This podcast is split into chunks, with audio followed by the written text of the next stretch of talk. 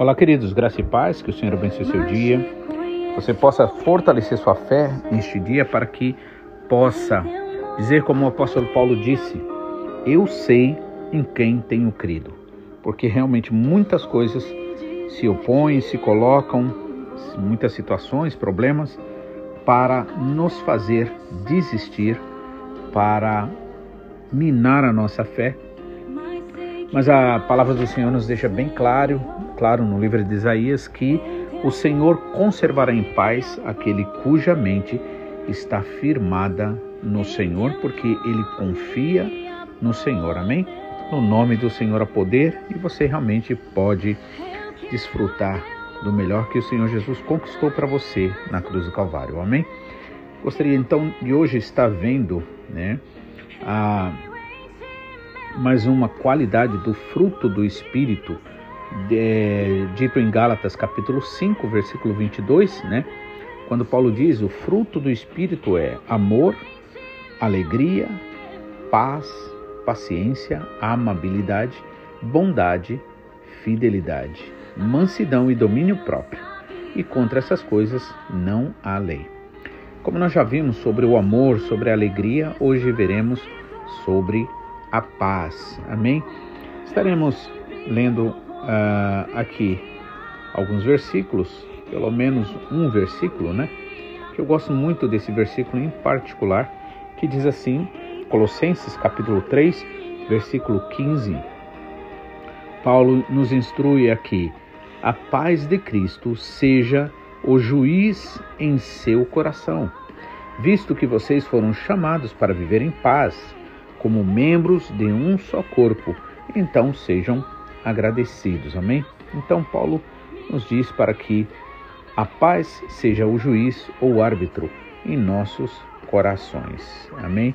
Nós estaremos falando sobre isso logo mais depois de orarmos. Amém? Em nome de Jesus, vamos orar. Pai, mais uma vez, nós te louvamos, nós te agradecemos Obrigado, Pai, porque, como o Senhor Jesus Cristo disse, a paz que vos deixo, que vos dou, não é como o mundo a dá, porque o mundo dá paz na base de troca, na base de interesses, mas essa paz que o Senhor nos oferece, Pai, ela vem pelo relacionamento que o Teu Espírito Santo nos capacita a ter contigo, a ter com o Senhor Jesus. Também pelo Teu Espírito Santo somos capacitados a crer. E quando nós cremos, Pai, todo conflito de ideias, de pensamentos que venha nos ameaçar, eles não podem resistir. Por isso nós te pedimos, Pai, que a tua paz, como disse o apóstolo Paulo em Colossenses, seja o árbitro, o juiz em nossos corações. Que qualquer momento que faltar essa paz, nós possamos correr aos pés do Senhor em oração, em entrega, em súplica, e assim o Senhor nos guiar, nos orientar conforme a tua vontade, Pai, pois foi para a paz que o Senhor nos chamou. É em nome de Jesus que nós oramos, te pedimos também perdão pelos nossos pecados, pelas nossas iniquidades, declarando sempre, Pai, em nome de Jesus, perdoado a todo e qualquer que nos deve, pois jamais queremos criar em nossos corações, Pai, raízes de amargura, para que assim o teu inimigo não venha vencer nem a nós, nem aos nossos irmãos. É em nome de Jesus que nós oramos, assim cremos, assim agradecemos e te pedimos, Pai, fala conosco, pois a tua palavra é espírito e vida. Que haja mudança, que haja transformação na nossa vida, Pai, em nome de Jesus. Amém.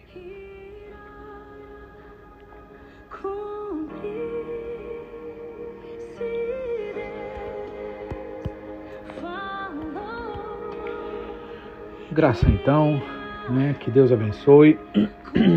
Então, Paulo disse no capítulo 5, né, de Gálatas, que uma das características do fruto do espírito, além do amor, da alegria, também é a paz, né?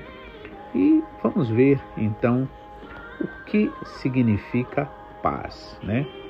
paz, na verdade, é um estado de tranquilidade, um estado de espírito, né? É ausência de conflitos, né? Ou de perturbações. É geralmente, a paz geralmente é associada um sentimento de harmonia, serenidade, justiça, né? E ausência de violência ou de guerra. A paz pode ser tanto um estado pessoal de tranquilidade interior quanto um objetivo também mundial ou até mesmo social, vamos dizer assim, para que haja paz. Por exemplo, nas famílias, no ambiente de trabalho, né, na vizinhança, onde quer que esteja. Né? E falando em paz, depois que Jesus Cristo confrontou Pedro, que tinha negado o Senhor Jesus né, por três vezes, Jesus tinha até avisado a Pedro: Pedro, é, Pedro estava muito confiante nele e achava que todos podiam errar, menos ele. E aí Jesus vai e fala para ele: não, Pedro, não é assim que funciona a coisa. Pedro, você está confiando muito em você. E Pedro continuou dizendo, né, contestando ali o Senhor, dizendo que todos ali os amigos dele poderiam trair Jesus, ele nunca trairia, né? Por isso aprendemos a dizer nunca, né? A não dizer, aliás, nunca porque nós nunca sabemos, na verdade, de nada. Então, Jesus é, disse para ele, e ele acabou né, acreditando mais nele, no que, no que Jesus falou, e ele então caiu em tentação, né, ali com medo, ele negou o Senhor Jesus, negou três vezes e cada uma vez pior que a outra, né? A Bíblia diz até que ele chegou a praguejar. Agora, o Senhor Jesus, né? Ele, ele nos conhece muito além dos nossos erros, das nossas incapacidades, das nossas faltas, das nossas quedas, né? E ele sabe e ele conhece muito bem que o Espírito Santo que habita em nós é quem produz em nós tanto o querer quanto o efetuar, ou seja, produz em nós o amor ao Senhor, o desejo de servi-lo. Na verdade, quando Jesus contestou Pedro ali, e, e Pedro disse que ele nunca trairia, na verdade Pedro só estava expressando o desejo do Espírito Santo na vida dele, né? Que é o Espírito Santo que traz o melhor sentimento em nós. Só que o problema de Pedro, como é muitas vezes nosso, é confiar na nossa própria capacidade, nos nossos próprios sentimentos, né? Não perceber o que é da carne e o que é de Deus. Aí ele pecou, né? negou Jesus três vezes, cada vez pior que a outra, chegando até a praguejar contra Jesus.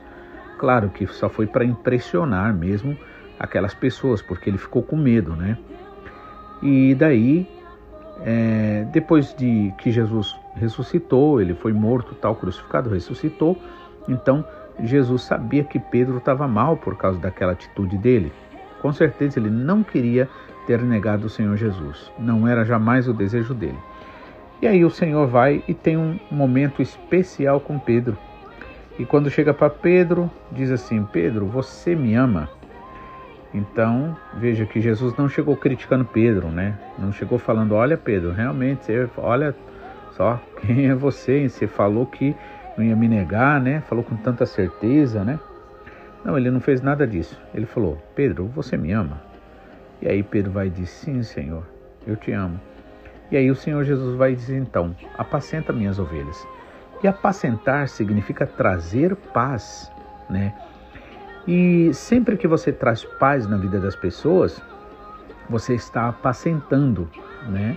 Geralmente a gente acha que essa palavra é restrita apenas ao ministério do pastorado, né? Já que pastor, né? E, e tudo tem uma ligação, é de paz, né? Pastor, pastor de ovelha, aquele que traz paz às ovelhas, né? Então Jesus disse: Você me ama, Pedro? Ele falou: Te amo, Senhor. E Jesus falou: Então apacenta minhas ovelhas. Ou seja, em outras palavras, prova esse amor ajudando esses teus irmãos, né? Aí Jesus, ele negou três, Pedro negou três vezes, Jesus faz com que ele três vezes fale, né? Por quê? Porque para uma palavra negativa tem que haver uma palavra de fé, uma palavra né, contrário àquela palavra do mal. E aí, a primeira vez ele falou: Te amo, Senhor. Jesus falou: Então apacenta minhas ovelhas. Depois perguntou de novo: Pedro, você me ama? Ele falou de novo: Senhor, tu sabes que eu te amo, né? E Jesus vai e continua dizendo: Então apacenta meus cordeiros, né? E terceira vez, quando Jesus vai e pergunta: Pedro, você me ama? Ele fica triste e ele diz: Senhor, o Senhor sabe que eu te amo. Aí Jesus fala para ele: Então apacenta minhas ovelhas. Olha, quando você era mais novo, você fazia o que você queria, bem entendia. Ou seja, quando você não tinha experiência, quando você era imaturo, você era muito levado pelos seus sentimentos. Mas quando você ficar mais velho, ou seja, quando você amadurecer, você não será você que vai guiar você mesmo. Outros te guiarão e você vai para lugares que você não gostaria de ir. E a gente começa a perceber que a maturidade realmente ela nos leva a isso muito mais do que fazer aquilo que a gente gosta, do que aquilo que muitas vezes só vai servir para a gente, nós vamos estar realmente servindo a outros, fazendo algo que é produtivo e não simplesmente algo que é gostoso, né? E aí Pedro ali foi restaurado, né? Daquilo do, do seu erro, do seu pecado. Três vezes ele negou, Jesus induz ele a partir das perguntas, sabendo da resposta dele já com certeza, e ele então fala três vezes que ama o Senhor Jesus, né? Então é assim que funciona, né? Para cada palavra negativa, para cada palavra que não é de fé, para cada palavra que não é de bênção, você precisa sempre, né, pedir perdão, se conscientizar e falar a palavra de bênção, né? Então, Jesus falou: "Apacenta minhas ovelhas". Ou seja, então traz paz, né? Apacentar significa trazer paz. E aí, quando você tem situações, problemas, onde você vê que as pessoas estão em briga, né? É, você vai fazer o quê? Você vai ser usado pelo Senhor para é, trazer paz àquelas pessoas, né? Unidade, né? É, é, em Provérbios nos é dito que seis coisas Deus aborrece e a sétima ele abomina. Qual é a sétima? Que, é, e aí vai ele explica aquele que anda semeando contenda entre os irmãos. Por quê? Porque isso é realmente trabalho do inimigo.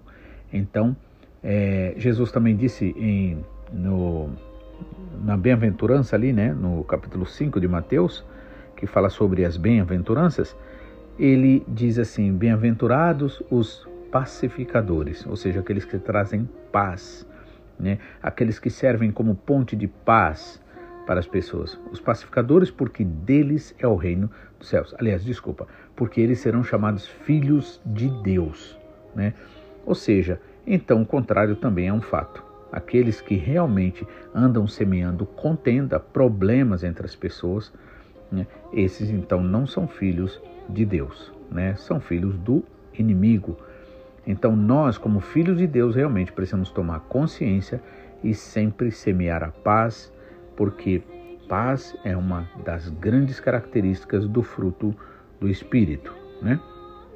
Então, é, a gente sabe que no mundo, por exemplo, né, os motivos que levam às falta, à, à falta de paz, por exemplo, existem vários, com certeza, mas entre e, e, outros, né, a gente pode citar alguns aqui. Por exemplo, conflitos de interesses.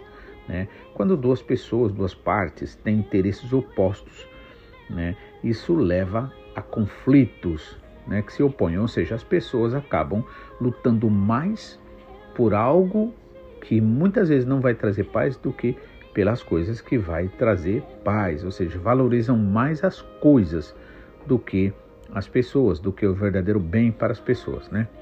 Também, por exemplo, na questão social, tem as, tem as disputas é, territoriais, por exemplo, as próprias diferenças culturais e religiosas, exatamente é no sentido, por isso que eu gosto sempre de lembrar, o objetivo de Jesus nunca foi trazer religião, porque o que não falta nesse mundo é religião. Afinal de contas, existe um buraco, existe uma necessidade no ser humano de tal forma que só Deus pode preencher. E aí o que Jesus veio trazer para nós, a proposta dele foi relacionamento com o Pai, para você ter o seu relacionamento com Deus você pedir a Ele, você conversar com Ele, você pedir para Ele se revelar para você. e não você ficar dependendo de religião ou de cerimonialismo, né? E aí, se a pessoa fica na, no campo da religiosidade, isso realmente vai trazer conflitos, como a gente vê, infelizmente, no mundo, né? né? Essas diferenças culturais e religiosas, né? Então, outros também problemas que acontecem entre, no mundo, né, nas sociedades, são é, é, a escassez de recursos, né, que leva as pessoas à competição por recursos limitados, como água, petróleo, terra é, e tantas outras coisas. Né. A desigualdade também econômica é outro fator que gera né, é guerra, ou seja, falta de paz. Né. Política e poder, por exemplo, esses, é, é, essa polaridade, essa coisa de é, ter os políticos como se eles fossem criar neles, como se fosse um Deus, uma esperança, ainda que você vai ter sua, sua vamos dizer assim, é, é, é sua, sua, forma, seus pensamentos em relação a um determinado político, mas sempre tem que lembrar de uma coisa: político nenhum vai fazer o que a gente precisa fazer, e político nenhum vai dar nada que, a, a, que realmente só o Senhor Jesus pode dar para aqueles que buscam um relacionamento mesmo com o Senhor. Amém? Então, outra coisa seriam os extremismos, as radicalizações de ideologias, essa coisa toda que leva à violência e leva a, é, é, a impedir que a paz né, esteja sobre as vidas, sobre as pessoas. Né? Falta de diálogo também, diálogo, né? E diplomacia, né? Entre os países, entre as cidades, né? Tal. Também temos a questão das histórias de conflitos, problemas que já aconteceram, guerras antigas, e, e aí fica aquela rincha, né? Aquele problema, né? Outra coisa também são os econômicos, os interesses econômicos e militares também, né? É, é, por exemplo, competições de, de é, em indústrias, empresas e domínios, né? Então essas coisas tudo leva, a gente sabe que leva a viver um mundo complicado, né? Agora, é, agora vamos agora para nós, porque eu falei em relação aos problemas que acontecem no mundo que gera essa insegurança, gera esse sentimento de guerra, né? Essa violência, essa falta de respeito, né? Agora, a paz entre nós, por exemplo, como pessoas principalmente voltados para as coisas de Deus, ela muitas vezes pode acontecer por alguns motivos, que aqui eu vou colocar alguns aqui. Um deles, por exemplo, que geralmente acontece, é a falta de entendimento das coisas. Por exemplo, geralmente muitas pessoas tendem a pensar que a igreja seria um lugar de pessoas perfeitas. Eu sei que ninguém pensa assim tão claramente, mas no fundo parece que é uma crença é, subconsciente que existe nas pessoas, as pessoas nem discutem, né? Mas não, na verdade, onde tiver duas pessoas, precisa haver crescimento, precisa haver respeito, precisa haver prática das boas obras. Então, sempre vai acontecer, num momento ou no outro, falta de entendimento, né? É uma comunicação muitas vezes deficiente, falha, né?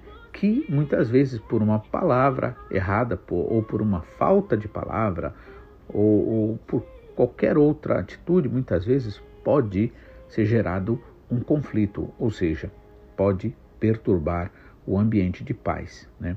Outra coisa também é egoísmo e interesses pessoais. Deus está trabalhando na vida de cada um de nós para nos tirar dessa coisa do egoísmo, dessa coisa desse interesse próprio. Por isso que a palavra de Deus está cheia de orientações do tipo né? Não busque seus próprios interesses, né? Mas busque, pense também no outro, né? Outra coisa também que leva, mesmo na igreja, a problemas seria muitas vezes diferenças sociais, né? E valores, porque muitas vezes é aquele negócio, né? Numa igreja pode ter pessoas de vários níveis de sociedade, da sociedade, de classes, diferentes classes, né? E se Jesus Cristo não for de fato o centro da reunião, né, se uh, nós não nos colocarmos disponíveis a ouvir o Senhor para sermos mudados, transformados, né, na questão de valores, de ideias, né, de crenças naturais, então realmente teremos problemas em relação à paz, ou seja, a paz não poderá acontecer, né? E aí também acontece a questão da inveja, da rivalidade. Inclusive a Bíblia está cheia também de é, é, assim instruções do tipo não tenha inveja, né? E deixe que Deus é aquele que realmente aplica a justiça verdadeira, que nem sempre é aquilo que a gente quer que aconteça. Tipo, a, gente, a pessoa fez mal para a gente, a gente quer mesmo é que ver aquela pessoa quebrar a cara para dizer, tá vendo, castigo de Deus. Só que Deus não trabalha assim. Porque a Bíblia diz que o amor não se alegra com a injustiça, com o mal, né? Então a ideia de Deus não é punir, a ideia de Deus é, é, é, é transformar, né? Para que essa pessoa não faça mal, por exemplo, só a você, mas também não faça mal a ninguém, não faça nem a você nem a ninguém, né? Então, invejas rivalidades, né, essas coisas também ferem a paz, trazendo conflitos, mágoas e ressentimentos do passado que precisam ser perdoados. Isso também vem atrapalhar e atrapalha a paz, né? A competição também, ou seja, ninguém, todo mundo é diferente, todo mundo tem algo de especial em si. Então, a competição leva ao que? A hostilidade, né? A brigas, né? A falta de paz, né? A falta de empatia, que é uma das coisas que eu acho mais importante, é, é, ou seja, mais influencia na, na falta de paz, é a falta de empatia. Por quê? Porque nós precisamos sempre tentar de fato ouvir a outra pessoa, tentar entender o que a outra pessoa está querendo dizer. Na maioria das vezes, no mundo que a gente vive, é assim. A gente naturalmente não quer ouvir, mas queremos ser ouvidos. E muitas vezes, quando se tá, a outra pessoa está falando, a gente nem está né, é, nem tá pensando, nós só, não, aliás, não estamos nem dando ouvidos, só estamos aqui pensando o que é que eu falo, me preparando para chegar na minha vez e eu falar o que eu quero, né? Então, essa falta de empatia, incapacidade de compreender e se colocar no lugar do outro, dificulta e com certeza atrapalha a paz nos ambientes, né? Além disso, tem a questão do comportamento agressivo e violência. Violento, seja pela agressão física ou verbal, na maioria das vezes são verbais, né? E isso, com certeza, jamais pode contribuir com a paz, né? Então, eu gostaria de ler aqui para vocês alguns versículos para nós estarmos concluindo, né? Então, o versículo que eu li no começo Colossenses 3 e 15, né, que eu gosto muito particularmente, ele diz que a paz de Cristo seja o árbitro, ou seja, seja o juiz no seu coração. O que Paulo está dizendo em outras palavras? Eu gosto sempre de pensar na questão de um jogo de futebol. Por exemplo, tem dois times ali e tudo que cada jogador está pensando, todos os jogadores estão pensando é o que? É dominar a bola e mandar para o gol e fazer gol. É tudo que eles querem. E nessa loucura, nesse desejo, nessa nesse desejo até descontrolado, vamos dizer assim, de certa forma, o que vai acontecer? Eles muitas vezes vão estar tão empolgados e de repente não percebem que eles fizeram falta. Aí o que acontece? Aí nessa hora o juiz vai lá e dá um apito. Mas digamos, dependendo da, da ânsia, da vontade da pessoa, do jogador em fazer o gol, o que, que vai acontecer? Automaticamente ele não vai dar, não vai dar ouvido, ele não vai é, é, nem perceber né? E aí, mesmo que ele mande a bola para dentro da, da né, do gol lá, o que, que vai acontecer? Não vai valer. Então, não adianta você insistir em uma coisa quando não há paz. Tá? Então, por isso que Paulo está dizendo que a paz de Cristo seja o juiz no seu coração, visto que vocês foram chamados para viver em paz, né, como membros de um só corpo sendo sempre agradecidos. Né? Então é preciso que nós vivamos realmente em prol dessa paz. Lembrando, paz é falta, é ausência de conflitos. Amém? Ausência de guerra, ausência de conflito.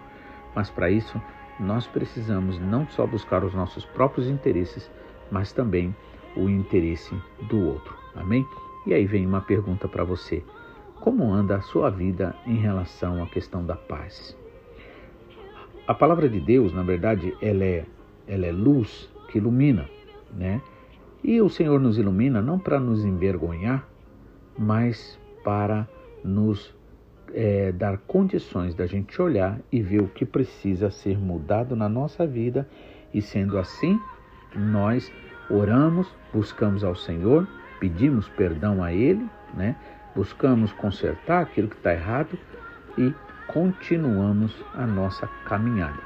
Ou seja, deixe então né, a paz ser o, o juiz no teu coração. Se está faltando paz, para, vai orar, pede ao Senhor orientação, procura entender o que está acontecendo, pede ao Senhor ajuda, o Espírito Santo te ajuda. E aí, sendo assim, você vai poder ser orientado, o que precisar ser consertado, vai ser consertado. E você vai continuar vitorioso, vitoriosa, porque quem garante a tua vitória é o Senhor Jesus. Não é pela força nossa, não é pela força do homem.